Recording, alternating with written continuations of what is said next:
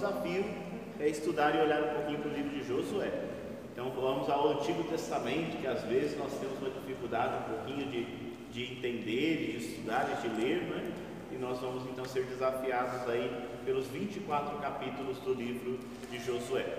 Nós vamos estudar um pouquinho por tema, são apenas cinco encontros, né? Hoje eu vou fazer uma introdução com vocês, uma introdução geral, localizar esse texto, entender como é quando ele foi escrito, porque ele é um texto bem desafiador, né?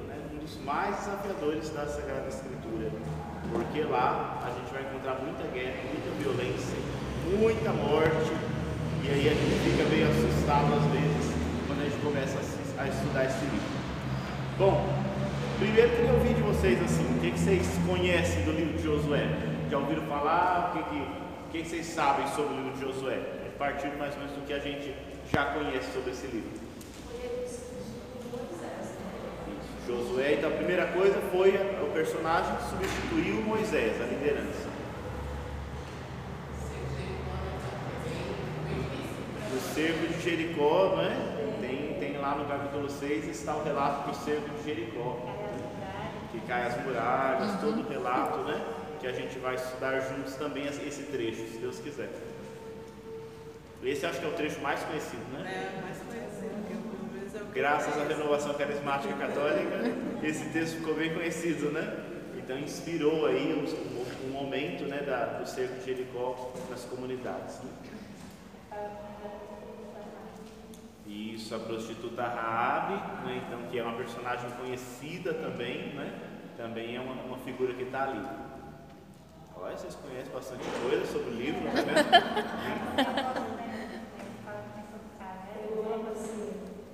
não é mesmo? Caleb, sim.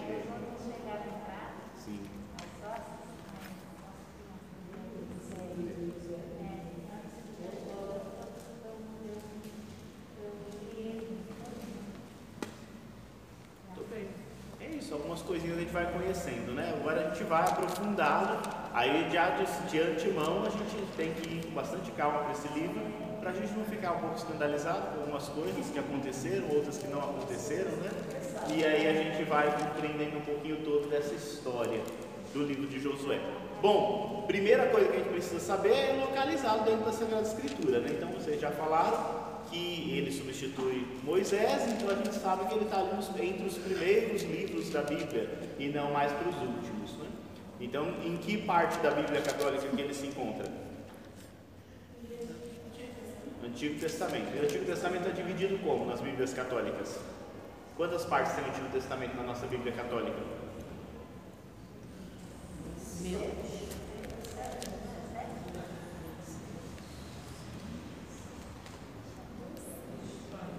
Difícil? Vamos lá. Bom, a primeira parte já foi, né? Vocês disseram que então a Bíblia, nossa Bíblia é dividida em duas partes, né? A Bíblia cristã, né? A Bíblia cristã tem duas partes, Antigo Testamento e o Novo Testamento, né? Por que, que eu digo a Bíblia cristã? Porque o Antigo Testamento é a Bíblia hebraica, né? A Bíblia dos hebreus, dos judeus.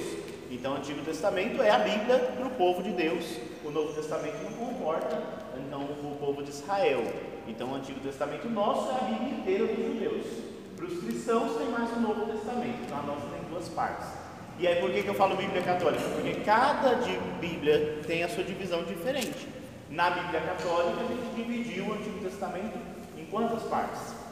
Então, os blocos que vão compondo o Antigo Testamento.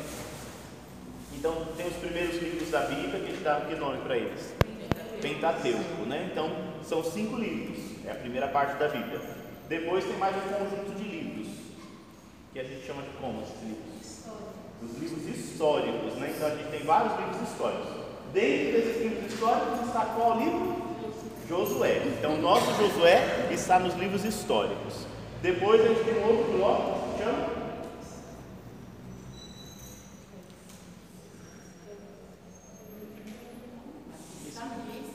sapienciais. Então, são aqueles livros de oração que a gente tem ali, onde está o Salmo, né? principalmente. Então, são sete livros sapienciais. E por último, do Antigo Testamento nosso,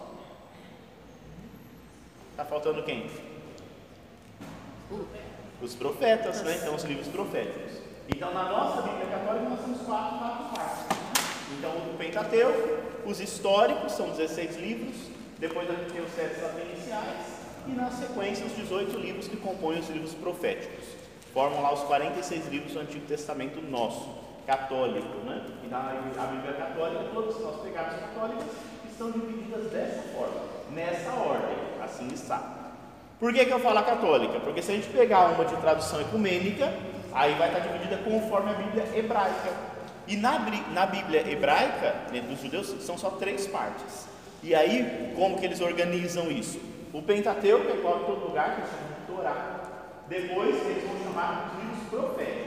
Então, para eles, isso que nós chamamos de livros históricos, eles chamam de profetas anteriores. Por quê? Porque eles consideram que Josué, os juízes, Samuel, os reis, tudo profeta. São os profetas anteriores.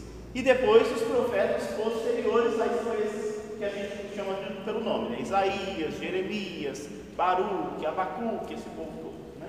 Então tudo isso para eles é, é a parte dos profetas, os anteriores e os posteriores. É um bloco só. E o que não se encaixa em uma coisa ou outra são de escritos. Então lá nos escritos eles têm um monte de outros livros que a maioria dos nossos sapienciais estão lá nos escritos deles, né?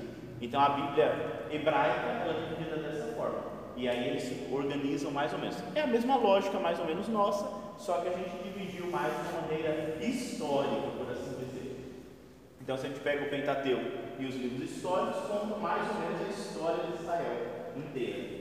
Aí quando ele termina nessa parte toda, a gente vai para os livros que falam de poesia, de sabedoria, de ensinamentos, os sapienciais. Os salmos, né, as orações principais do povo hebreu, que estão ali. E depois os profetas que, que são conhecidos aí, grandiosos, né? todo mundo conhece pelo menos um ou outro. Então a gente tem os grandes profetas lá, e aí nas nossas Bíblias ficou Isaías, Jeremias, Ezequiel, e Daniel, mas Daniel nem é profeta, né, mas está lá junto, e depois mais os, os, profetas menores, que a gente chama, que são os pequenininhos ali, né? Então os livrinhos pequenininhos, não porque eles são pequenos, né? Porque todos os profetas são grandes, né? Mas quando gente fala os profetas maiores e menores, é nesse sentido. Os maiores são os que têm o livro grandão, os menores são os que têm os livros pequenininhos, né? Então todos eles ali compondo os nossos profetas. É assim que está dividido o nosso Antigo Testamento. O nosso livro de Josué, que a gente vai estudar um pouquinho, é o primeiro dos livros históricos da nossa Bíblia, não é? E também na Bíblia hebraica é o primeiro dos livros proféticos. Né? Então é o primeiro ali, porque terminou a Torá, ele é o primeiro livro. Então ele está sempre isso. Ele é o sexto livro da, da Sagrada Escritura. Né? Então em todas as listas, ele sempre aparece como o sexto livro. Então, logo depois do Pentateuco está ele para fazer essa ponte, porque ele é a continuação a partir da morte de Moisés. Então, Moisés morreu, continua a história ali com Josué. Então, esse livro está sempre ali encaixado. Agora, é claro que aí a gente tem que lembrar, eu gosto de puxar um pouquinho, porque o livro do Deuteronômio, ele é um livro que engrena um pouquinho e, junta um pouquinho depois. Né? Então, a Torá o Deuteronômio entra um pouquinho depois e ali começa uma história que a, igreja, que a gente chama de história deuteronomista. Então eles vão recontar a história do povo de Deus. E aí nesse sentido, a partir do Deuteronômio, junta com tudo que está na frente para compor a história. Ele faz um resumo, como se fosse um resumo. E aí isso, os biblistas dão o nome de história deuteronomista. Então quando a gente ouve por aí em algum lugar história deuteronomista, o que, que é? É a história do povo de Deus contada desde o livro do Deuteronômio até o livro dos reis. Então junta tudo isso daí. Então praticamente assim, junta o Pentateuco com todos esses primeiros profetas, né, os livros históricos, para compor toda a história. Então, por história deuteronomista, a gente tem então o Deuteronômio, depois a gente tem Josué, depois de Josué, Juízes, juízes. Né? depois dos Juízes, Ruth. Não, não, é, ela, isso, tem a, no, na nossa Bíblia tem a Ruth, mas a, a Ruth. na Bíblia hebraica não entra aqui, não né? Depois a gente tem Samuel, Samuel 1 e 2, e depois Reis 1 e 2. Esse bloco compõe a história. A Helene lembrou bem que tem Ruth ali no meio, mas Ruth, nas Bíblias eh, hebraicas, ela compõe lá nos escritos. Ela sai daí, ela, ela não está aí, né? não, não pertence ali. Nos nossos, a gente encaixou ele ali porque ele conta um pedaço da história e aí a gente colocou esse livro ali, naquele meio ali, ele está na nossa Bíblia junto. Mas ele não compõe a história deuteronomista. A história deuteronomista está Deuteronômio, Josué, Juízes, 1 e 2 Samuel, 1 e 2 Reis. Então ali conta toda a história. Desde que o povo foi libertado do Egito, é essa ideia, não é? Aprendeu, passou quanto tempo no Egito? 40 anos lá no Egito, entrou na terra prometida, se estabeleceu, foi organizando sua política, foi governado por juízes, depois passou o tempo, não, quis, não quiseram mais juízes, quiseram o quê? Os reis, aí começa a história dos reis, e aí os reis se dividem na história de Israel, até o exílio da Babilônia. Né? É, é essa história que a gente tem. Então, desde o século 12 antes de Cristo até mais ou menos o século 6 antes de Cristo. Então, mais ou menos lá de 1300, 1200 antes de Cristo até o ano 500 e alguma coisa antes de Cristo.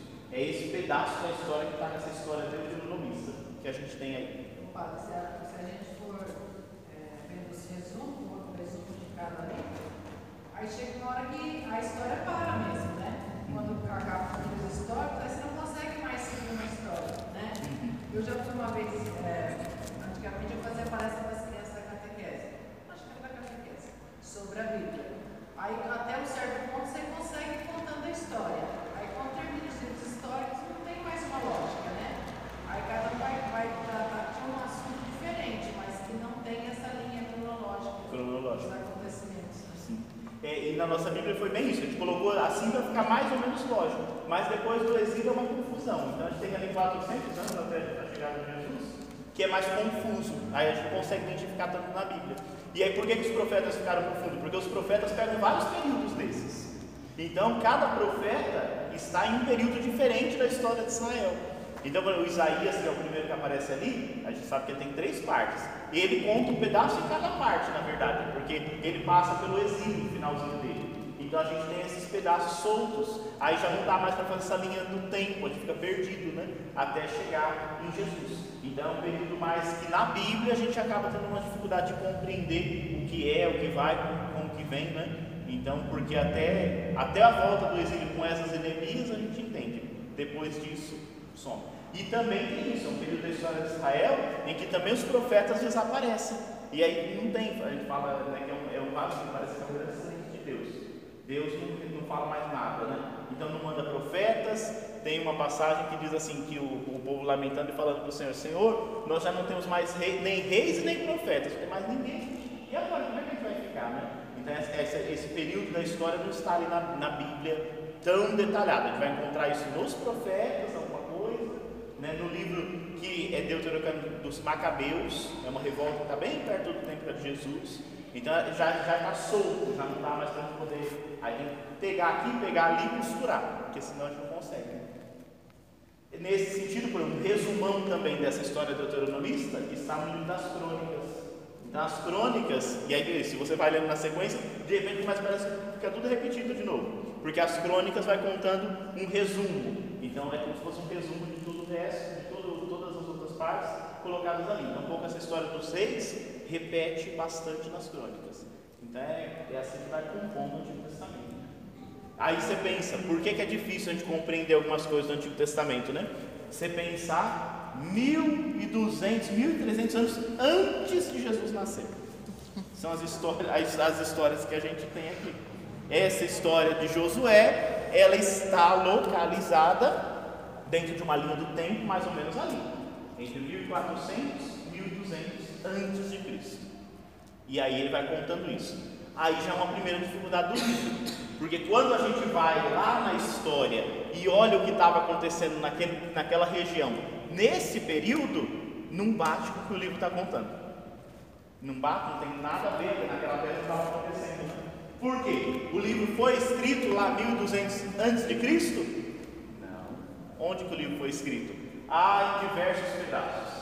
Ele tem uma pinceladinha de cada um. E ele muito provavelmente foi escrito no século VI antes de, antes de Cristo. Então pense ali mais ou menos 700, 600 antes de Cristo é que ele foi escrito, contando histórias de muitos séculos antes, mas ele foi escrito aqui. E ele passou por revisões. Então ele tem um pedaço dele escrito aqui, depois um pedaço escrito no exílio. Então cada um foi pegando como se fosse um editor e foi colocando mais umas coisinhas que achava necessário. Então a, a, a história do livro ela é complicadinha, ela é complexa. E aí eles vão inserindo elementos dentro desse livro. Então é como se fosse um livro inacabado, alguém começou a contar uma história, contou o que achava importante.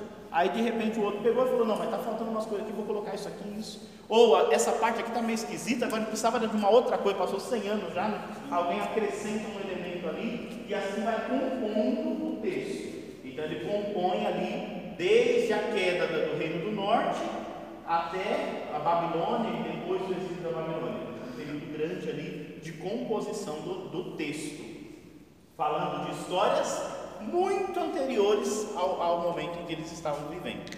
E por que, que eles. Aí isso a gente vai estudar, né? Por que, que eles retomam essa história, né? Então é um período delicado e precisa fazer memória do que já aconteceu, ou mais ainda, fundamentar a vida para que as pessoas comecem a compreender por que, que eles estão passando por algumas coisas. Então o autor sagrado vai puxar um pouco na memória para constituir um pouco da identidade do povo, trazendo isso para aquele povo para dar ânimo, para que aquele povo continuasse firme diante das dificuldades que eles estavam vivendo. Então é uma história teológica, não é uma história muito marcada pela, pela dimensão da historiografia, né? Então não tem fatos históricos ali, eles pegam os elementos históricos e colocam teologia em cima. Eles querem falar sobre a ação de Deus na história do povo. Então não tem uma preocupação tão grande com os detalhes históricos. E por isso que não bate, né? Então por isso que não bate muitas coisas ali, cidades que falam que eles conquistaram, cidades que já nem existia mais quando eles conquistaram, ou deixaram, ou não existe, tem, tem cidades ali que falam que conquistou, que não existe nada na história da, da humanidade que diz que ela tem sido conquistada. Então, a gente compreender como que o povo surgiu ali e por que, que ele é colocado desse jeito. A gente vai dar uma olhadinha um pouquinho hoje para poder entender mais ou menos o que estava por trás, o que estava vivendo, por que escreveram daquele jeito. Tudo é assim, né? Então, no Novo Testamento também a gente tem alguns elementos, né? Porque a gente sabe que as coisas foram escritas tinha escrivão lá, e a guerra acontecendo, um escrivão anotando. Não é como é hoje, que está acontecendo as tragédias, tem um monte de jornalista lá já anotando, escrevendo, falando e saindo para todo lado, e mesmo assim a gente sabe que cada um escreve de uma ótica diferente. Então, dependendo da linha, vai falar que está certo quem está ganhando do lado A, dependendo da linha vai dizer que é o lado B que está certo, outro vai dizer que nenhum dos dois está certo, e aí, dependendo da fonte que você usa, você vai ficar influenciado de um lado ou do outro. Até hoje, hoje em dia a coisa é assim, você imagina naquele tempo, né? Então, e aí já tem um limite, né, que a gente diz assim, quem escreveu o livro de Josué? A gente fala assim, ah, foi Josué, né? Porque é, o livro não é dele. Bom, primeira coisa, não tem, não tem nem como ser dele, porque o último capítulo fala do quê? Da morte de Josué. Então não podia ser ele, né? Escrevendo, gente, agora eu vou morrer. Tá, mas não, não foi ele que escreveu. Alguém escreveu esse livro, né? E aí dá o nome dele. Por que o nome dele? Porque ele é a personagem principal, né? Então é ele que vai conduzir tudo que está ali dentro do livro. Então ele é o que mais aparece. Ele é a figura importante da obra. Nome leva o nome dele, porque ele é essa figura, essa liderança. E aí tem fases de composição da liderança de Josué. Então, a primeira coisa que aparece do, do de Josué é o que? Um grande líder, um general praticamente do exército. Porque ele não vai para conquistar as terras, então ele é um grande líder é, bélico, né? então é de, é de guerra. E aí a gente percebe, ele é um general, ele vai conduzindo ali, né? Então ele assume a, a, a postura de Moisés, mas tem essa, essa carga mais forte na questão da guerra. Numa primeira composição do livro, isso está mais acentuado ainda. Depois, com o passar do tempo, alguém olhou para o demais, né? Aí começaram a dar um novo, uma nova característica para Josué. Não só a questão da guerra, ele também lidera o povo. E aí começa a colocar na, na, na boca dele, na, nas ações dele, a importância da busca da Torá, a lei. Então aí ele começa como Moisés, orientar o povo a partir da lei. E aí eles vão enchendo, colocando, né, colocando novos elementos no texto. E aí tem essas duas dimensões. Então, tanto esse líder político que domina, que conquista, quanto aquele que conduz, que ensina e que é um homem, é um servo do Senhor. Então ele é um grande servo do Senhor. Ele escuta a palavra e ele, ele busca levar adiante essa palavra. Né? Então tem essas duas dimensões do grande Josué que ali aparece para nós. Né?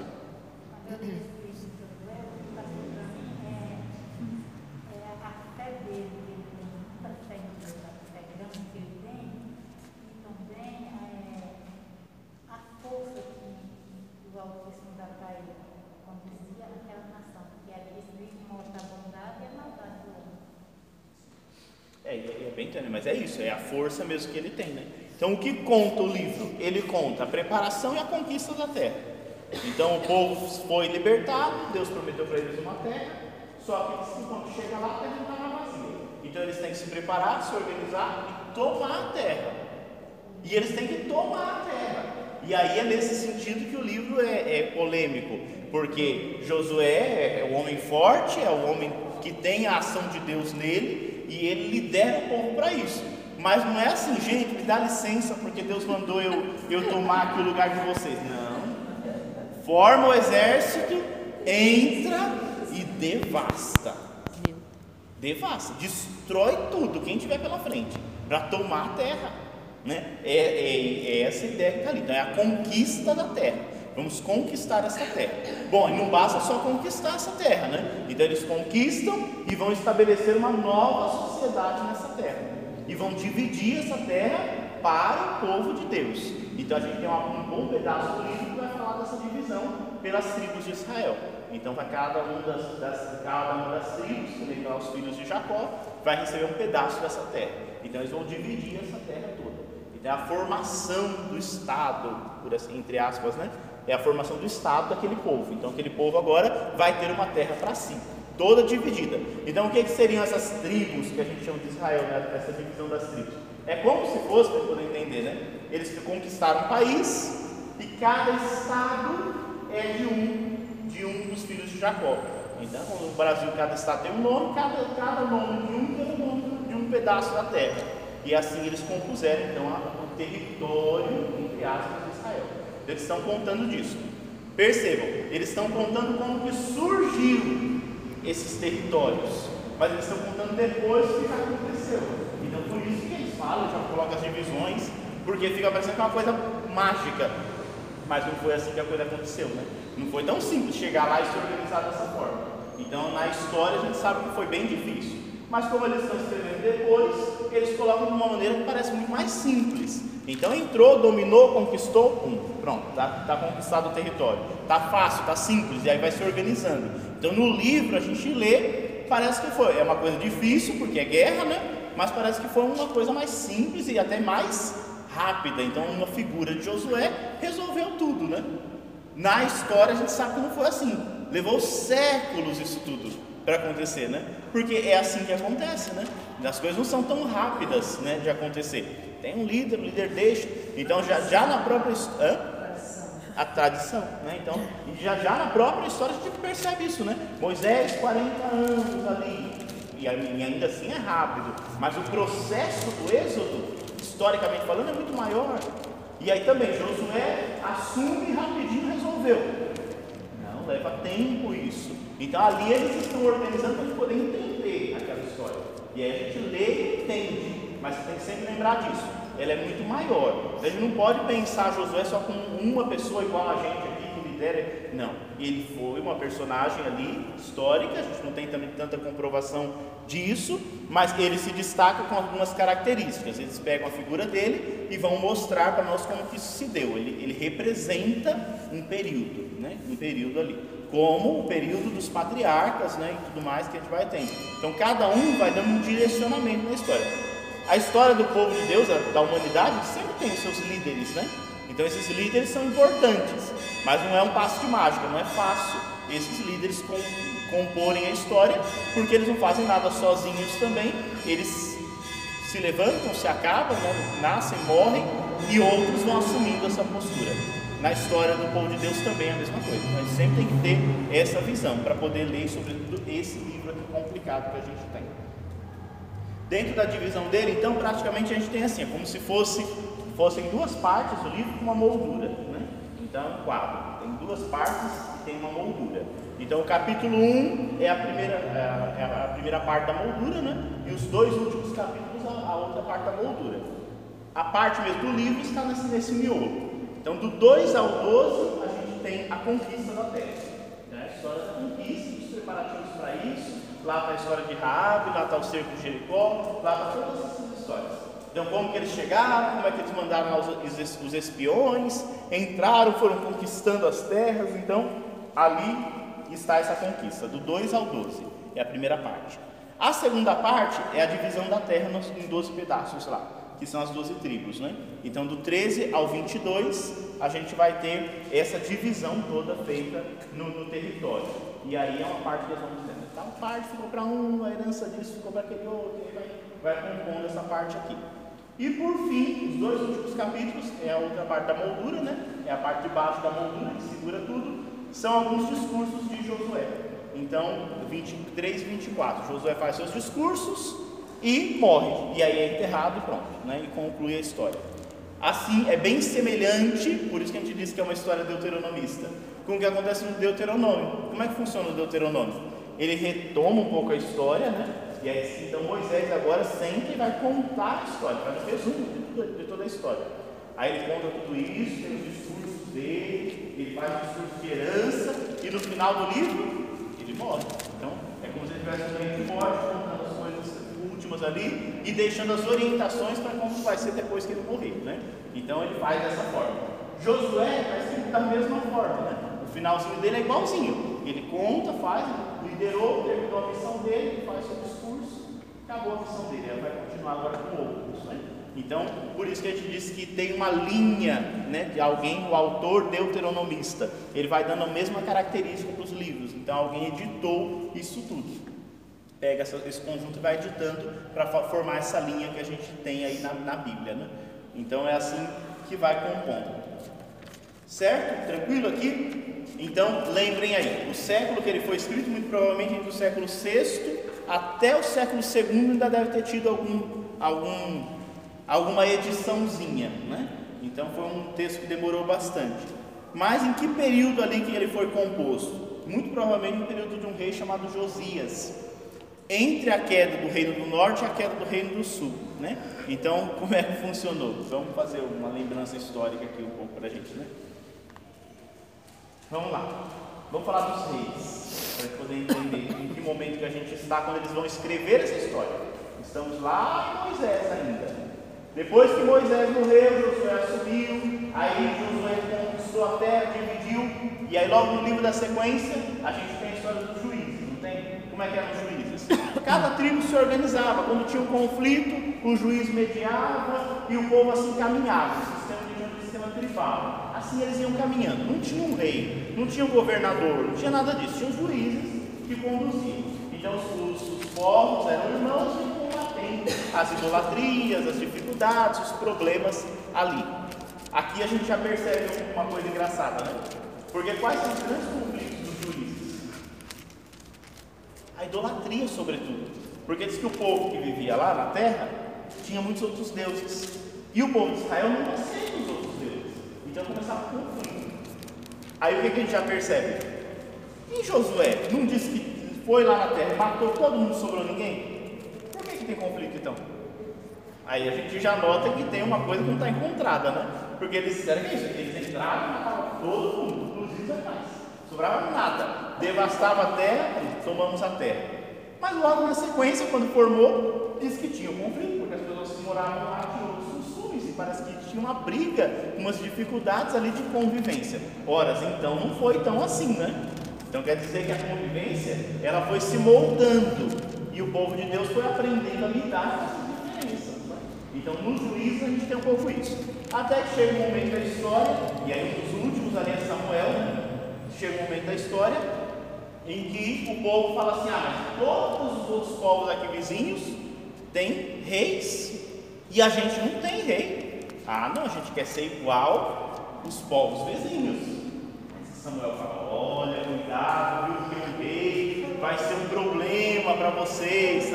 Ah, não, mas a gente quer, não quer ser diferente, quer ser igual a todo mundo. Aí eles clamaram e pediram um rei. Aí diz que Deus então cedeu e falou: então vou mandar um rei. E aí começa então a monarquia de Israel. Aí o primeiro rei, quem foi mesmo? Saul, né? então o primeiro rei ele vai reinar um período, aí depois ele vai ser infiel, Deus vai se desagradar dele, vai falar, não quero mais Saul, porque Saul não está cumprindo. Aí Deus vai escolher um outro, assim, Samuel vai o para cumprir, né? E aí quem vai ser o, o outro rei, o segundo? Davi. Aí Davi, Deus escolheu lá dedo, pegou ele jovenzinho, do meio lá do, do, do pastoreio, falou, esse aqui vai ser meu, meu, meu rei, né? vai, vai pastorear meu povo. Aí Davi foi um grande rei, né? se uniu o povo, fez um monte de coisa também que não devia, mas pediu perdão, e caminhou e fez um reinado bonito. Quando ele morre, o filho dele assume. Que filho? Salomão. Aí Salomão continua o reinado, constrói o templo, e depois que Salomão morre, o que, que acontece? O reino se divide. Né? Então, porque aí já começam as brigas as dificuldades. Então, de Salomão, dentro da historiografia de Israel, é assim. Aí dividiu em dois reinos. Né? Então um filho assumiu um canto, depois os outros assumiram outro canto, e formaram-se dois reinos: o reino do norte e o reino do sul. O reino do norte era chamado Israel. Então tinha dez tribos lá em cima, no norte. O norte era o espaço mais é, fértil, tinha vales, tinha, tinha planícies, era um lugar bom o norte. Né? Por isso muito visado. Por ser um lugar melhor, terra melhor, tudo melhor lá, todos os povos existem um olho grande lá no Reino do Norte, porque a, a parte do norte era mais desenvolvida. O sul não era aquela pobre, o sul é o que? É o, então, o reino do norte chama Israel. E o reino do sul? Judá, onde está a de Judá e de Benjamim. Né? Ficaram só duas tribos para baixo. E a, o centro do, do reino do sul é onde? Jerusalém. Então Jerusalém está lá no Reino do Sul. E o Reino do Sul também é desenvolvido, o templo está lá no Reino do Sul, porém tem muita montanha, tem muita rocha, então não tem tanta plantação, é muito mais difícil o Reino do Sul. Por isso ele vai durar um pouquinho mais do que o Reino do Norte. Dividido. O boi do Hã? O boi do Pedrinho. É, exatamente. então tem as duas linhas, elas vão correndo. E aí começa o Reino do Norte com seus reis, o Reino do Sul com seus reis. E aí de vez em quando tem os conflitos entre eles também, né? Mas está ali, o povo de Deus agora tem dois pedaços do reino, o do norte e o do sul. Caminha, caminha ali, depois da morte de Salomão. Quando chega mais ou menos 700 antes de Cristo, tem um império grande chamado Império da Assíria. A Assíria cresce e ela vai dominando e devastando tudo onde ela passa. E aí ela olha, olha bem morto do reino do território de Israel. Por quê? Porque Israel não é um lugar rico, mas ele é passagem, ele é um caminho ali. Então todo mundo quer dominar aquilo ali, porque é o caminho até hoje, né? Então ele é um lugar difícil, complicado geograficamente falando. Aí começa essa, essa complicação. E o reino do norte, então, mais enfraquecido nas suas lideranças, vai perecer. E o império da Síria vai dominar o reino do norte. O que, é que eles vão fazer? Eles vão dominar, vão entrar, vão misturar os povos. Eles trabalhavam na, na na, na dominação por miscigenação.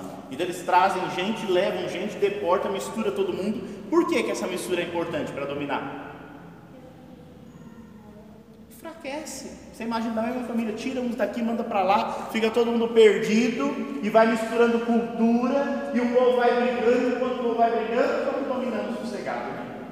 É a velha tática, né? De, de, que é comum.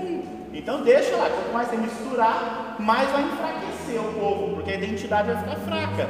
Então, e aí o povo vai ter conflito também. E se o povo estiver brigando entre si, não atrapalha a gente aqui que está dominando. Né? Então eles trabalhavam um pouco nessa política e eles vão misturando o povo vão impondo também a sua cultura. E esse império da Babilônia tinha um Deus forte da guerra que era devastador. Né? Eles tinham seus deuses e um Deus devastador da guerra e dominou. Entrou no Reino do Norte, destruiu tudo que dava para destruir e repôs e recompôs com a sua cultura. E foi assim que foi organizando. Acabou o Reino do Norte.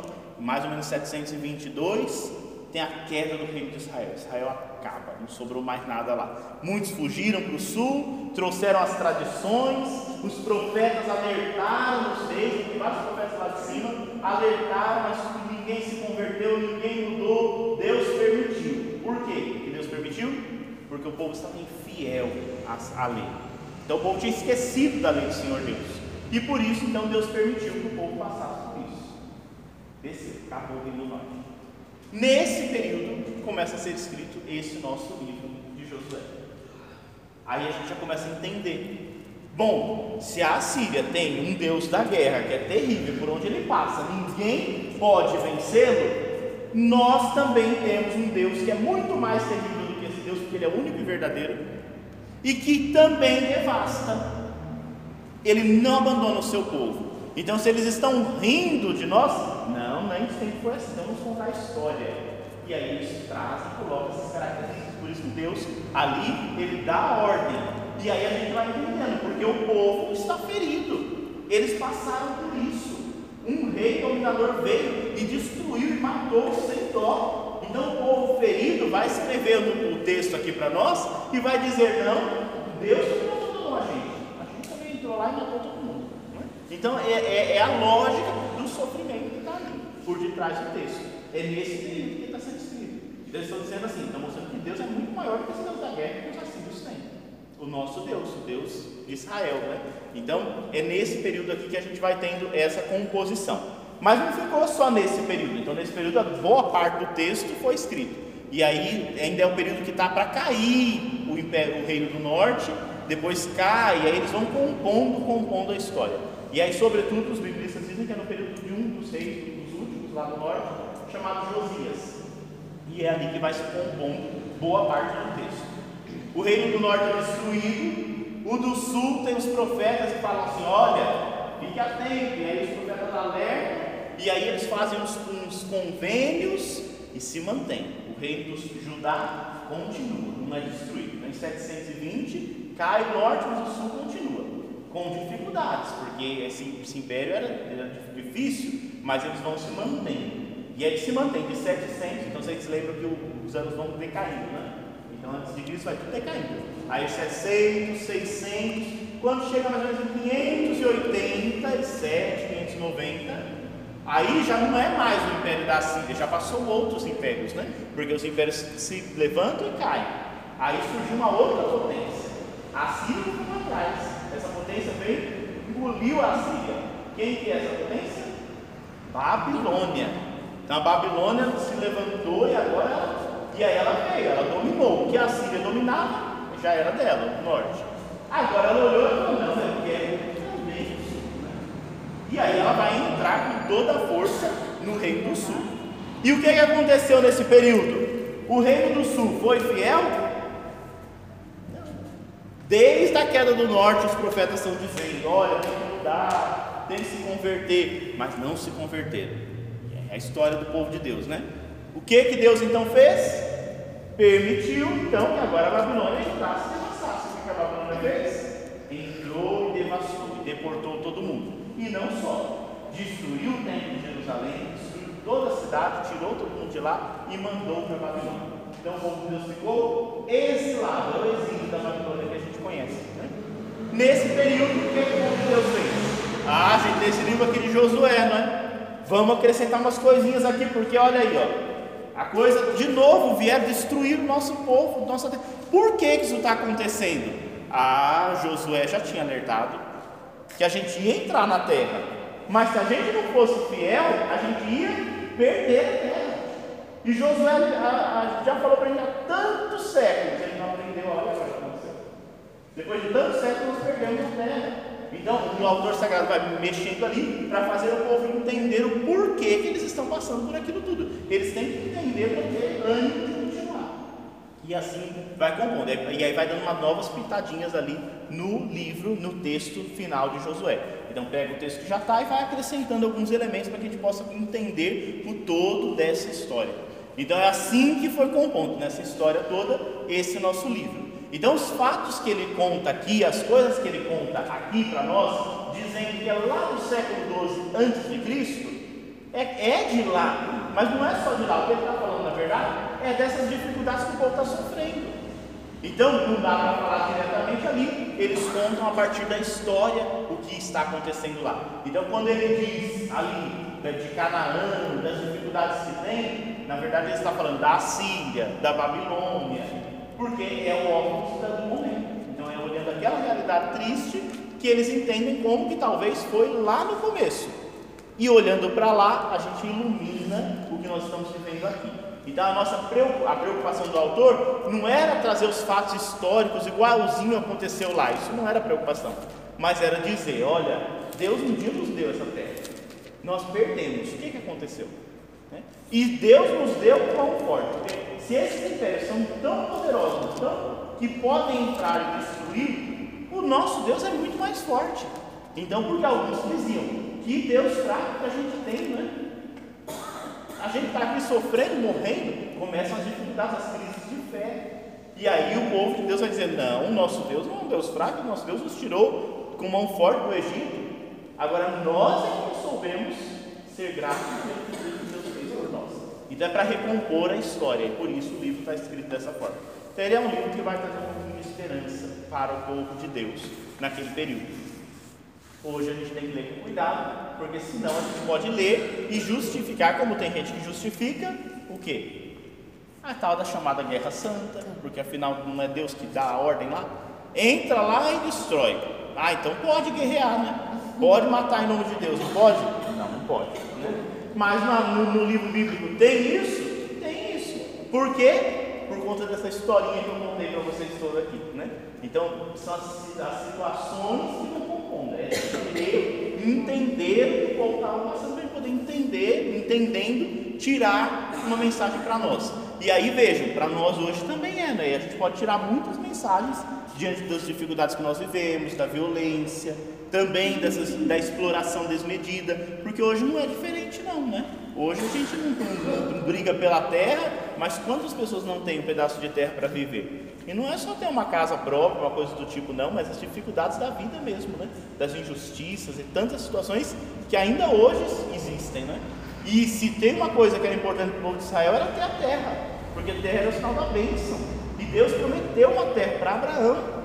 E aí de repente essa terra é tomada, né? E essa questão da terra na cultura de Israel é muito importante, por isso que ela aparece muitas vezes. Né? E não deixou de ser, né? A gente viver a exploração, as guerras ainda hoje, é uma tristeza. Quando a gente lê isso, a gente percebe assim, que há um Deus que cuida disso tudo. E que não permite que a coisa ande solta, não. Mas de vez em quando ele permite, às vezes, passar por algumas coisinhas, porque a nossa cabeça é muito dura. Né? E às vezes a gente só aprende, às vezes a gente só aprende quebrando um pouquinho né, a cara da gente quando a gente vai achando que a gente pode muita coisa. Então, é mais ou menos assim que compõe o nosso livro que a gente vai estudar. Tranquilo até aqui? Uhum.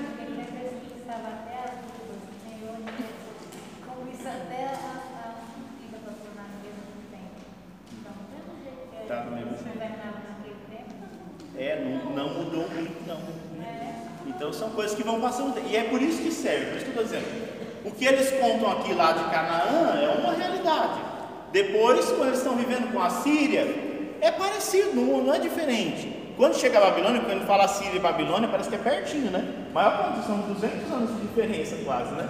150 anos de diferença. Então, assim, é muito tempo de diferença. Parece que não muda nada, né?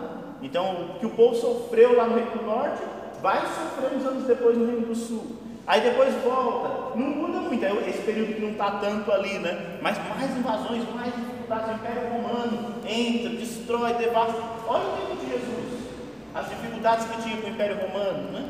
E, aí, e depois, Jerusalém, coitadinha, né? A vida inteira sofrendo isso, porque foi devastada, foi demolida, depois voltou, o povo reconstruiu o templo. Quando Jesus chega, ele tem o templo, não é o templo mais Salomão, porque já tinha sido destruído, foi levantado outro no lugar. E depois que Jesus morre, 70 anos depois do nascimento de Jesus, eles destruíram de novo.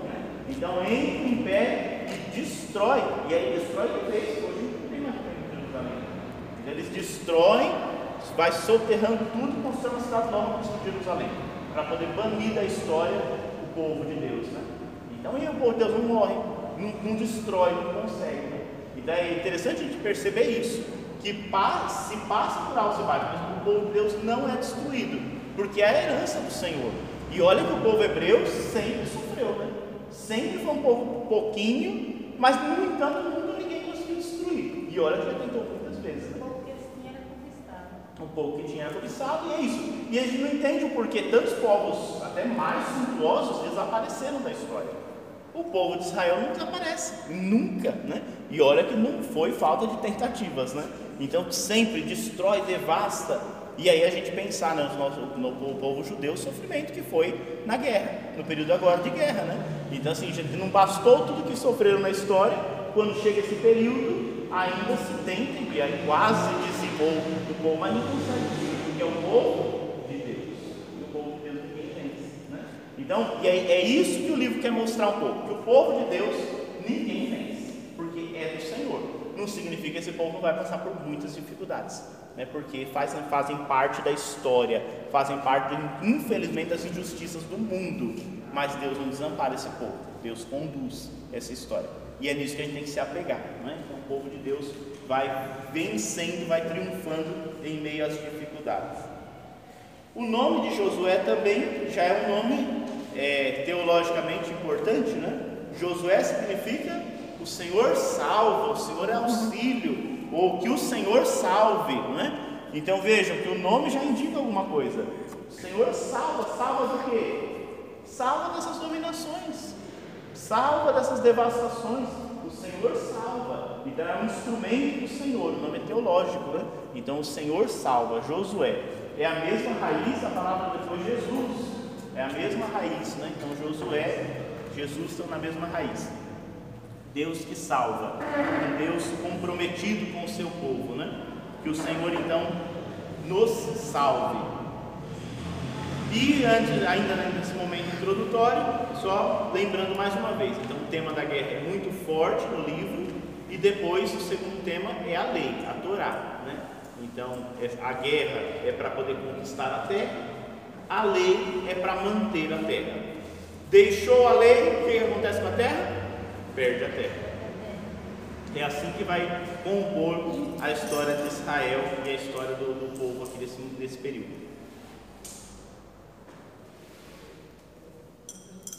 Bom, dito isso, um pouco dessa introdução, vou fazer umas leiturinhas com vocês.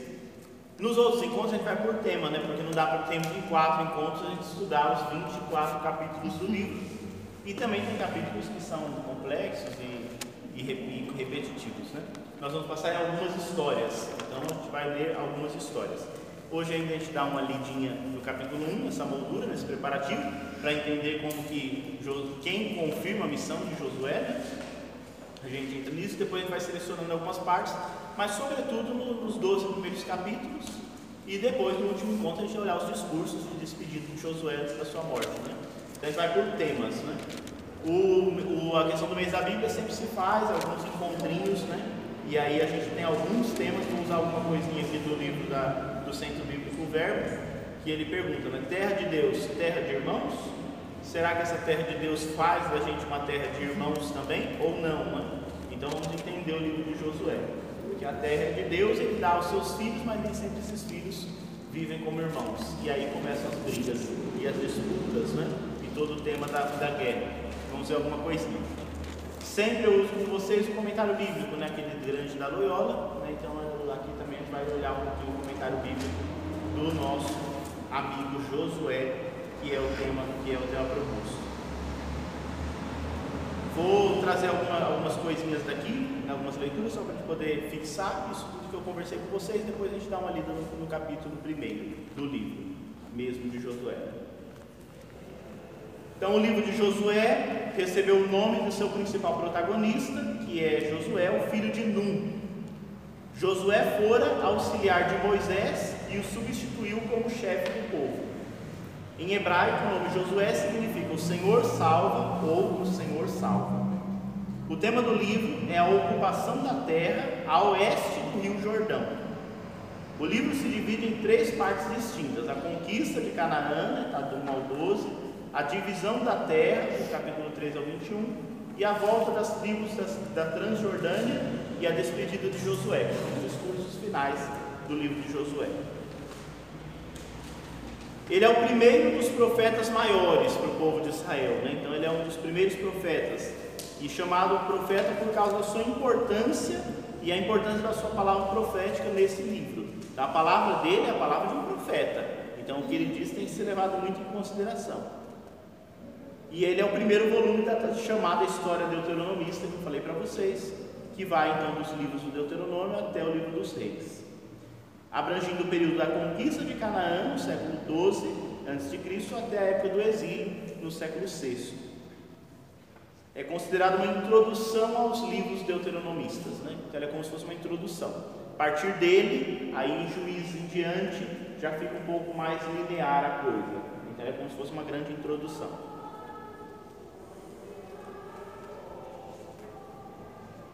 Vamos o propósito, né? Então, o, o, propósito do autor é explicar que Israel perdeu tudo por causa da sua pecaminosidade.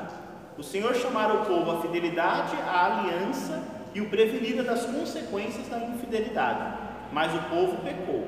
Por isso, no exílio, estavam sentindo o julgamento divino. Israel não fora fiel ao Senhor, e sua longa história de pecado justificava o castigo que sofria. Então, por que, que estamos sofrendo? Porque o pecado não é de hoje, né? Então, é, é essa a ideia do autor, né? Ele vai dizer, não é porque ele pegou um pouquinho que Deus já castigou a gente. Mas a gente está pegando por séculos. Desde o início, a gente, né, Deus mantém e a gente quebra a aliança e ele refaz. Então é para fazer o povo entender um pouco isso. Ela é uma exortação ao povo, né, toda a história, a obra deuteronomista, para se arrepender e voltar ao Senhor e crer que Deus cumprirá as promessas antigas. O povo deve crer que, assim como no passado, Deus respondeu de maneira positiva ao povo arrependido, também agora ele ouvirá os seus clamores e perdoará uma vez mais. Todas as promessas antigas ainda estão em vigor, embora temporariamente suspensas por causa do pecado do povo. Ao mesmo tempo, se o povo se arrepender, essas promessas servirão de base para o futuro.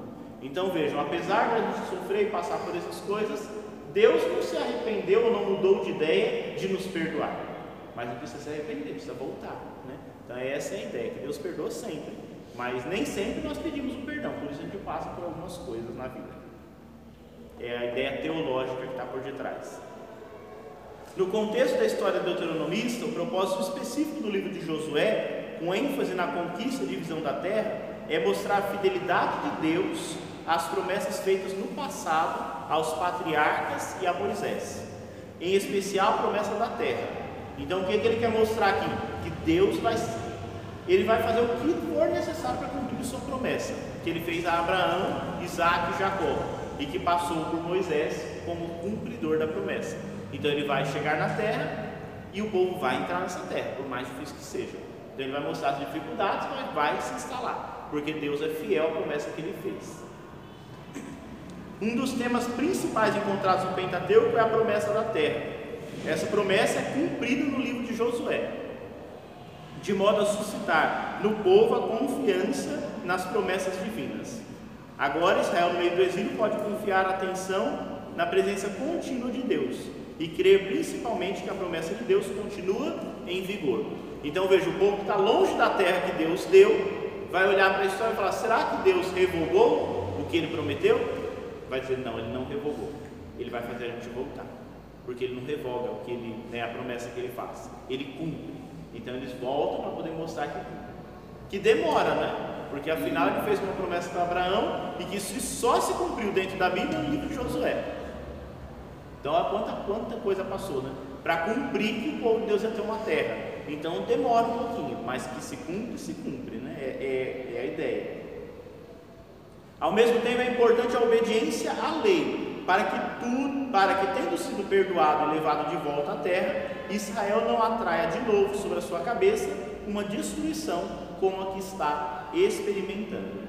Então, a fidelidade é muito importante. Ou vai, fazer, vai voltar, mas se não for fiel, vai perder de novo. Né? A infidelidade vai destruindo as conquistas que nós podemos ter. Né?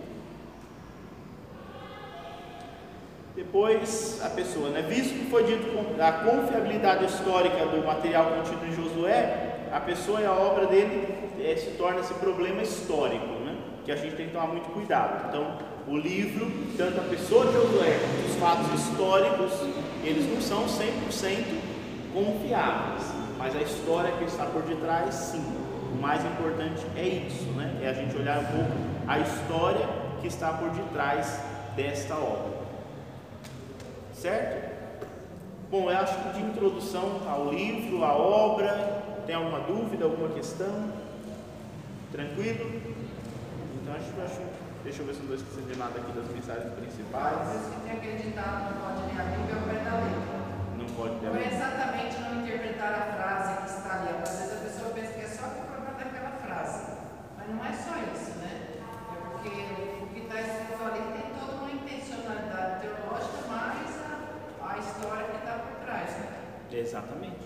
É porque toda a história, né? É isso que a Márcia falou é muito importante. Às vezes a gente acha que é só, ah, não tem que interpretar essa frase. Se a gente tirar ela do contexto, é o contexto que está por trás. Porque olha quanta coisa a gente falou aqui para entender um livrinho que está aqui. E que se a gente lê uma historinha, uma historinha que deixa de cabelo em pé por conta da matança que tem, mas é uma historinha. Agora, quando a gente entende o todo que esse povo viveu, ah, tem sentido por isso que está escrito desse jeito, né? Não é para pegar ali e dizer, ah, Deus mandou fazer assim nesse tempo, tem que mandar fazer assim agora. E tem louco que acha que é desse jeito, não tem? Ah, então está infiel, tem que mandar matar, devastar. Foi diferente, foi, vamos mandar matar. Não, não é assim. Não é isso. Então é um perigo a gente ler a Bíblia ao pé da letra, né? Porque a gente pega e vai justificando, né? Então vamos também agora fazer igualzinho lá Josué, né? Deus deu a ordem, Josué entrou, então vamos fazer um exército e vamos matar também. Não, não é, não é esse o propósito, né? Não é esse o objetivo. Então sempre, e aí sempre lembra, a gente vai ler, mas sempre lembre disso. O que, que eles estão querendo dizer? A gente está aqui humilhado, mas Deus não vai deixar a gente humilhado para sempre. E não vai ser com matança, não, mas vai ser de alguma forma que Ele vai conseguir nos levantar. Porque Ele, ele é um Deus forte e poderoso. É isso. Ele é forte e poderoso. E diante dele todo mundo treme. Até os discípulos de Jesus queriam pela força, né? Não lembra o Pedrão lá? Tirou a, tirou a bainha, arrancou a orelha do outro, né? Ele falou, é agora que a gente vai, né? Ah, já vamos, vamos pra É guerra, né? agora que estava o rei. Diz- os outros tremendo, as pernas chegam a estar tremendo, e Pedro lá se sentindo corajoso, né? Mas Jesus, Jesus falou assim, não, Pedro, não é com isso não. Deus não precisou nem duas palavras, mas Jesus falou assim, ó, vocês estão procurando a mim? Só, é só a mim, libera eles. Quando os guardas liberou, não sobrou um. não sobrou um, saíram correndo, né? O, é, o, é, o Pedrão é, Pedrão. é, é muito parecido com a gente, né? A gente acha que às vezes a gente vai resolver as coisas também, ferro e fogo, vamos lá. Não, é com calma, é com paciência. né? É para você saber que todos nós somos fracos. Somos fracos. Né? O Pedro, Jesus disse para Pedro, né? vai devagar, Pedro, que o Espírito está pronto. Eu sei que o Espírito está pronto, porque ele sabia que Pedro amava muito ele. Mas, mas a carne é fraca, Pedro, você ainda vai ter. Você ainda vai passar por muita coisa ainda. Então vai, vai devagarzinho aí que você chega lá, mas, mas é devagar, é devagar que a gente chega. E aqui é interessante a gente fazendo essas pontas, para fazer um salto né, na história, mas vejam, Deus não abandonou mesmo o seu povo, né? Quando tudo parecia perdido, no tempo de Jesus o império dominou, o povo vive uma vida tão difícil, e Deus manda o seu filho para nos salvar. E, e aí ele vai mostrar que é isso, que guerra já tinha tido bastante, que na violência já tinha tido muito, e nada resolveu, porque não resolve. Mas o amor resolve. Então ele manda alguém, e aí é interessante, né? Porque aí as profecias que vão se cumprindo, né? Ele manda alguém que vai vir de uma maneira mansa e humilde, e através desta mansidão vai resolver a situação, vai solucionar a situação, que antes estava perdida, né? Então Jesus é isso. Né, pai? Viu a grama de amor de papel? Né, para para uma estrada. Depois que ele conversa, ele manda ele para barriga. Deus nunca viu. Ainda bem, Senhor. Mas depois que a mãe toda não chegava. Ensinou a rede de Jesus. Então, é, Deus ele trabalha de um jeito que vai tirando, né, vai caminhando a gente de jeito É, é uma outra metodologia. Então Deus vai usar agora uma outra metodologia, né? E aí é por isso que os discípulos não conseguem entender. Então pensem, os discípulos leem isso aqui, conhecem isso aqui. E agora chegou o Salvador. Então a gente entende por que, que que vai ser com a espada que vai resolver, né? porque na, em outras partes da história foi assim. Né? E aí Jesus vai falar: não, não, agora não vai ser assim, agora vai ser diferente. Ah, por isso que eles fogem, eles têm medo mesmo, porque eles falam: agora é, vai ficar feia mesmo. Se com a espada já, já era difícil, imagina agora sem espada, manso, humilde desse jeito. Não, não vai dar certo, não.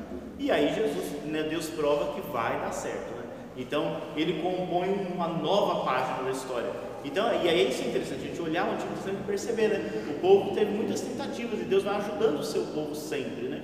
Com limitações, com fraquezas que o povo tem, mas ele não desiste desse povo até ele ensinar mesmo o caminho que é o verdadeiro a seguir, né? Então isso vai compondo e vai chegando na centralidade.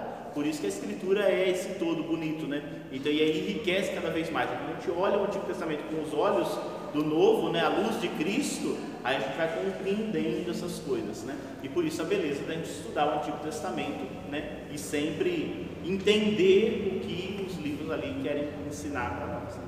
Padre, Deus não desiste do povo, mas o povo também é cabeça dura, mas é um povo perseverante, né? E de esperança, porque o senhor falou do pequeno povo hebreu, olha quantas pessoas no mundo hoje que creem em Deus, partindo daquele pequeno povo hebreu, né? Que apesar de cabeça dura, a gente vai caindo, levantando, né? Mas a gente também tem essa perseverança e essa esperança, né? É, é a grande contribuição, né? é, na história, né, fala o que Israel deixou para a história da humanidade. Né? Então, as civilizações antigas deixaram monumentos, coisas belíssimas. Israel deixou isso, essa perseverança. Deixou a fé no Deus único. Não tem nem o coitado templo, o povo não deixou lá, porque não destruíram. E aí você vai lá naquela terra, na terra santa, que todas as religiões cultuam aquele lugar por conta disso. Um povo sempre massacrado, mas que nunca desistiu nunca ressurge das cinzas. É isso que, Israel deixa para a humanidade: né? a fé, a perseverança num Deus. Então é um povo que não desiste. Eles tropeçam, eles caem, Deus não desiste e eles não desistem de Deus. Então isso é, é, bonito, né? Isso de fato é muito forte. E aí é nesse de perceber a nossa origem, o povo cristão tem origem ali, né? E daí é por isso que o povo cristão é um povo perseverante, né? Porque a nossa origem está ali, né? E vivenciar isso, olhar isso é uma riqueza muito então, um povo pequeno que não deixou grandes feitos, não teve exército, não teve reinado duradouro, teve alguma, algumas personalidades que apareceram, mas não teve grandes coisas. Deixou o que para nós? Deixou a Escritura, né? a história de um, de um Deus com o seu povo. E, e, isso perdura, né? isso chegou aos confins. Então, como é que pode né? você deixar uma coisa tão frágil e que seja tão permanente? Não se acaba, né? Isso desperta curiosidade em todos, até quem não crê. Então, é, isso é bonito, né? Um povo firme. E é assim que a gente tem que caminhar, né? Esse povo. Não, a gente não tem que se pautar nas multidões, nas quantidades, né? Mas perceber isso, né? Com pouco, com o resto de Israel, Deus constituiu É bem interessante. Esse termo do resto de Israel vem do pós-concílio, né? Porque do restinho, Deus constituiu um novo povo. Então sempre vai minguando, minguando, minguando, volta. Né? Então não, não acaba, não chega fim. E nem vai chegar, né? Nem vai chegar. Ela volta. Né? Jesus já foi mais, mais audaz, deixou lá a promessa dele, né? Da sua igreja, as portas do inferno não poderão vencer. Né? Então não vence, essa é a nossa fé.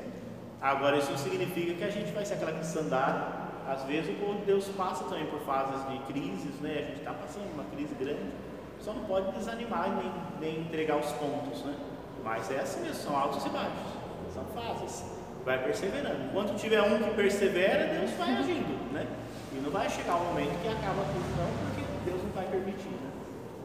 Que nós estejamos ali unidos, né? Para ajudar os irmãos a manter a viva a esperança, sobretudo quando for mais difícil. Alguém vai nos, nos dando esperança e nós vamos dando esperança para outros. É assim que tem que caminhar. Vamos para o capítulo 1, vamos dar uma lida e aí a gente conclui. Vamos ler o capítulo 1 aqui do nosso livro de Josué para a gente ver como é que foi preparada a coisa toda aqui com o nosso amigo Josué.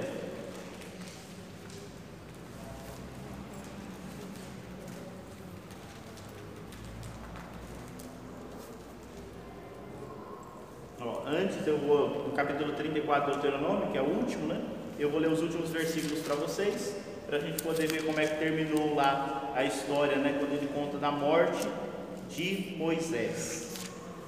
É o capítulo 34, né? o último capítulo do Deuteronômio. Umas páginas antes. Moisés subiu então das estepes de Moabe para o monte Nebo, ao cume de Fasga que está diante de Jericó. Diante de Jericó, ele subiu, olhou Jericó, né? E Efraim e Manassés, não, e, e o Senhor mostrou-lhe toda a terra, de Galaad a Dan, todo o Neftali, terra de Efraim e Manassés, toda a terra de Judá, até o mar ocidental, o Negueb, o distrito da planície de Jericó, cidade das palmeiras até Segor. E o Senhor lhe disse: Esta é a terra que, sob o juramento, prometi a Abraão, Isaque e Jacó, dizendo: Eu a darei à tua descendência. Eu a mostrarei aos teus olhos, tu, porém, não atravessará para lá. E Moisés, o servo do Senhor, morreu ali, na terra de Moabe, conforme a palavra do Senhor. E ele o sepultou no vale, na terra de Moabe, de fronte a Bet-Fegor. E até hoje ninguém sabe onde é a sua sepultura. Moisés tinha 120 anos quando morreu. Sua vista não havia enfraquecido, o seu vigor não se esgotava. Os israelitas choraram Moisés nas estepes de Moabe durante 30 dias, até o término do pranto em luto por Moisés. Josué, filho de Num, estava cheio de espírito da sabedoria, porquanto Moisés lhe impusera as mãos. E os israelitas lhe obedeceram, agindo conforme o Senhor tinha ordenado a Moisés. E em Israel nunca mais surgiu um profeta como Moisés, a quem o Senhor conhecia face a face, seja por todos os sinais e prodígios que o Senhor o mandou realizar na terra do Egito contra o Faraó, contra os seus servidores e toda a sua terra, seja pela mão forte e por todos os feitos grandiosos e terríveis que Moisés realizou aos olhos de todo Israel. Então aqui é o relato da morte de Moisés, né? Então é o servo do Senhor, é, é bonito isso, né? Ele caminhou, caminhou, caminhou e ele foi um servo digno. O povo não foi digno de entrar, não. E Moisés pereceu sobre, por, por ser membro do povo, ele pagou a sentença, né? Ele também não entrou. E é engraçado porque é uma modo como se conta, né? Mas é engraçado isso. Mas como ele foi um servo digno, o Senhor o chamou para a alta montanha e mostrou: olha, essa é a terra. Você conduziu o povo para essa terra. Você vai morrer aqui agora, né? Mas você viu esta terra, né? você contemplou essa terra, porque você foi um servo digno. E aí se faz todo esse elogio a ele, né? Então, e aí o pranto, né? Todos os elementos. E aí diz que nem o túmulo não ficou. Por que, que o povo de Israel não tem o túmulo de Moisés? Para não correr o risco de cultuar Moisés como Deus.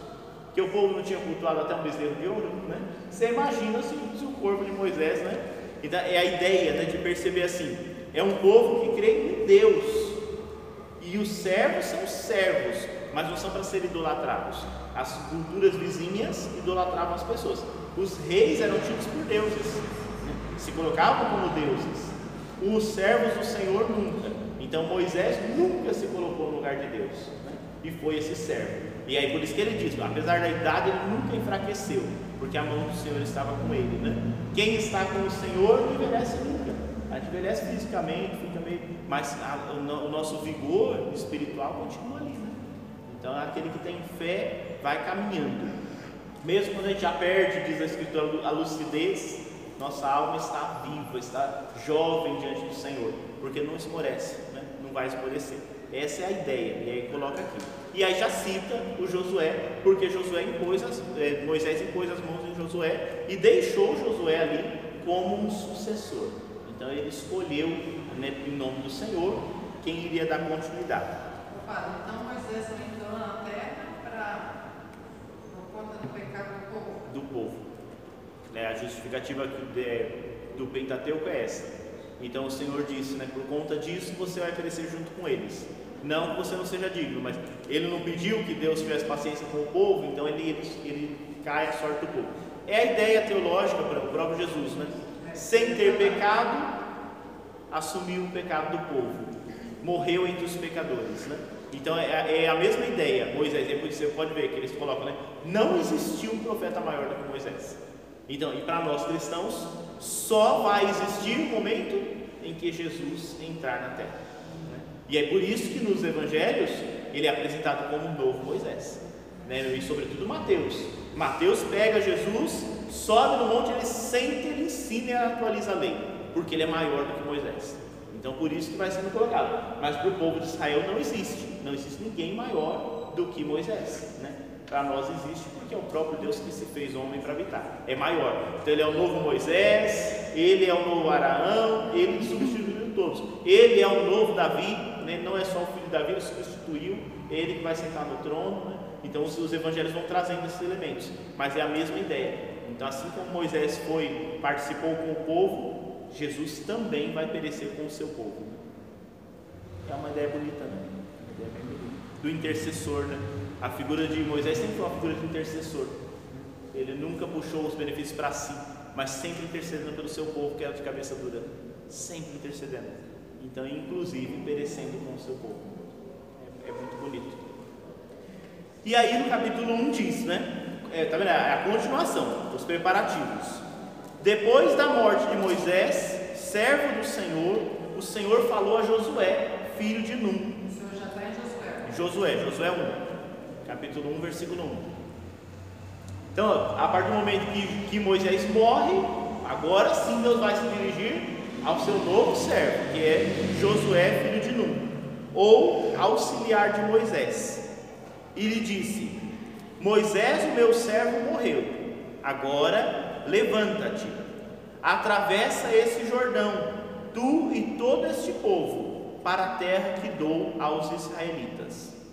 Todo este lugar que a planta dos nossos pés pisar, eu vou lá dou, como disse a Moisés.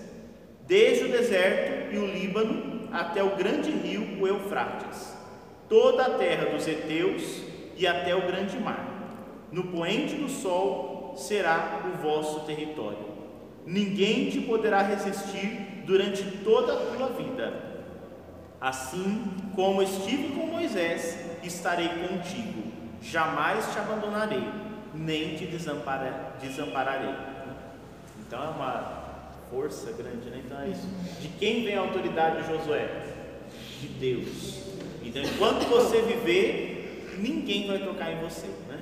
Então, porque eu estou contigo. Assim como eu fui fiel a Moisés, eu vou ser fiel a você. Um Deus que é fiel aos seus servos, né?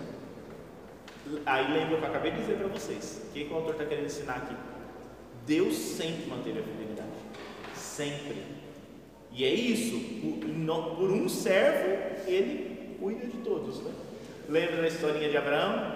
Se tiver dez justos, né?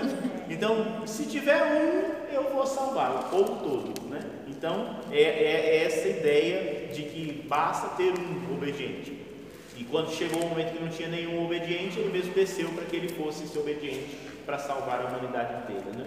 Então, pela obediência de um, entra a graça de Deus no mundo. A gente tem que pensar muito para os outros ser obediente para salvar é, Exatamente, tem que ter pelo menos um. Se acabar os obedientes do mundo, aí pronto.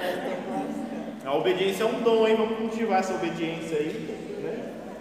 É, vocês, as, as mães aí gostam muito dos filhos obedientes, vão obedecer a Deus também, porque senão, porque senão a coisa fica feia. E aí Deus, Deus continua falando para Josué: Sê firme e corajoso, porque farás este povo herdar a terra que, os seus que a seus pais jurei dar-lhes. Tão somente sê de fato firme e corajoso, para teres o cuidado de agir segundo toda a lei que te ordenou Moisés, meu servo. Agir segundo toda a lei que te ordenou Moisés. Quem deu a lei para o povo? Moisés. Deus entregou para ele. Ele falou: então não esqueça a lei que Moisés ensinou, porque fui eu que dei. Então você vai agir segundo toda essa lei. Não te apartes dela, nem para a direita, nem para a esquerda para que triunfes em todas as tuas realizações.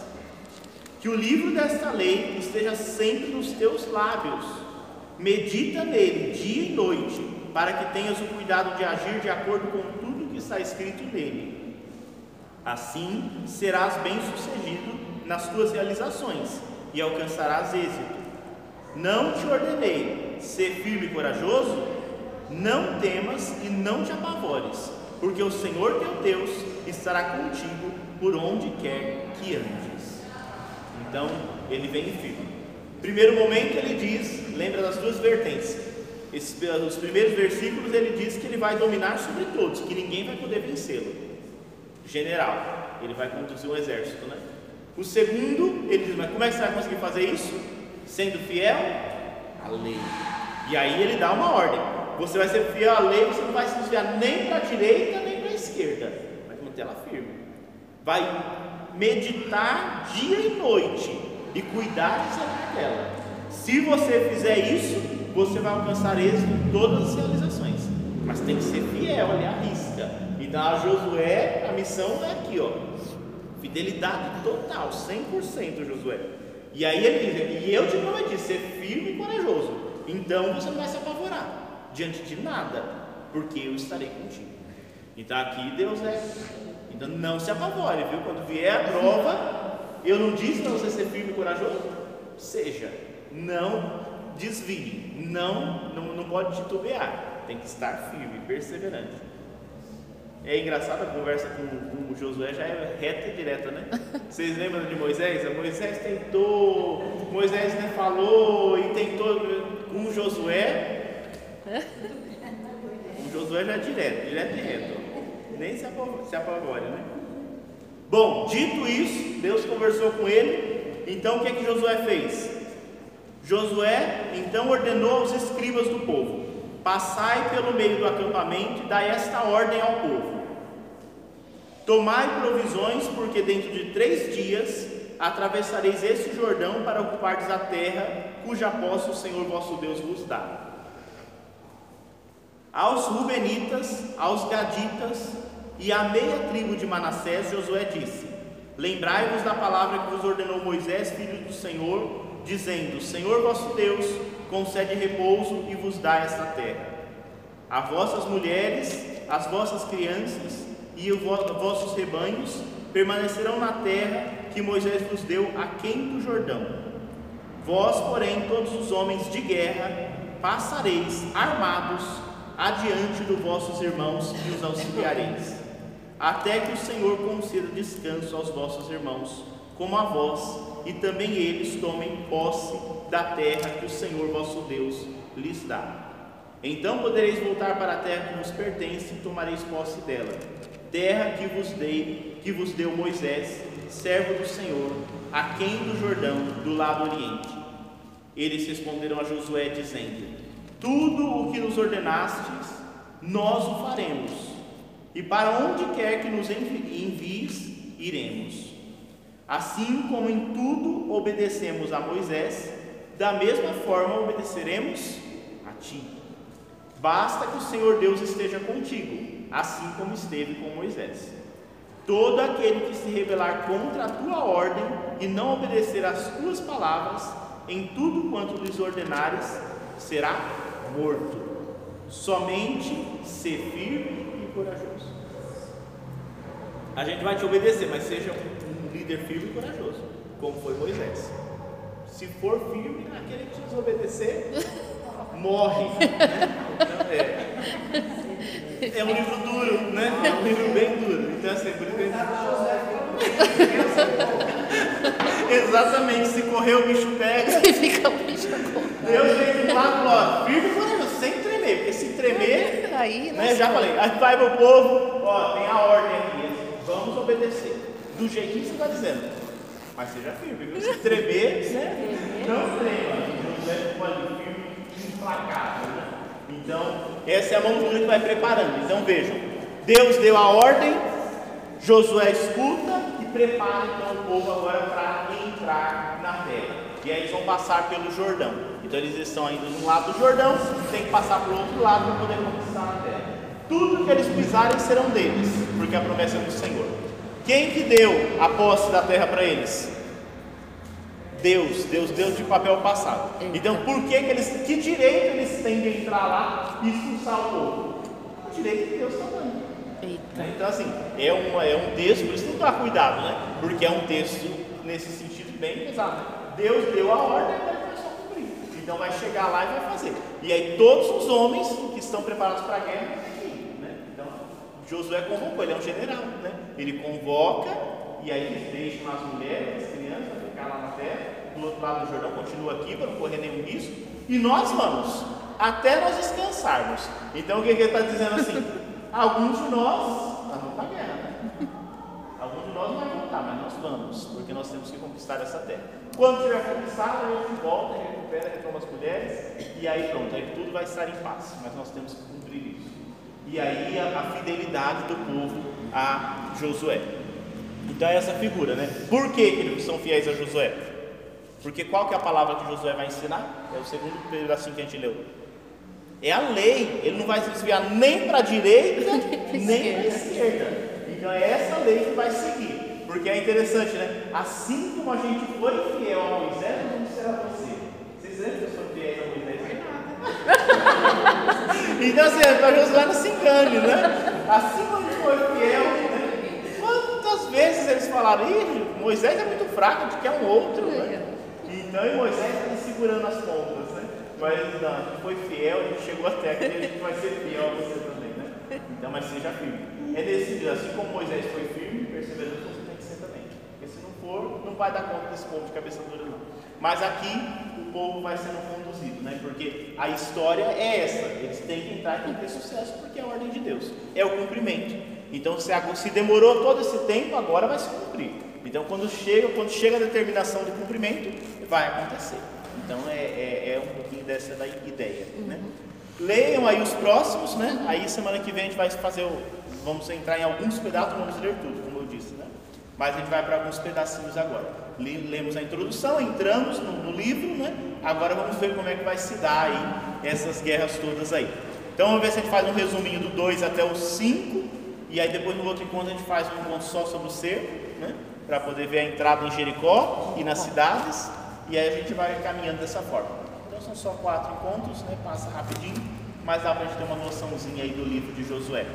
Que é complexo, mas não é difícil. Né? A gente entendeu isso que a gente falou hoje, a gente vai lendo com essa calma, com essa tranquilidade, mesmo quando a gente lê as matanças todas, a gente fica com o coração em paz, porque a gente está compreendendo por o que está acontecendo ali. Tá bom? Mas é um texto de guerra, portanto é um texto um pouco triste. Né? Vamos pedir a intercessão daquela que foi muito obediente, né? E que nos ensina o caminho da obediência, porque é a mãe da misericórdia, é a mãe do amor, é a mãe da ternura. Que ela nos ensine a termos muito amor, muita ternura na obediência e no sim de cada dia. Ave Maria, Maria cheia de graça, o Senhor é convosco. Bendita sois vós entre as mulheres, bendito é o fruto do vosso ventre, Jesus. Santa Maria, Mãe de Deus, rogai por nós, pecadores, agora e na hora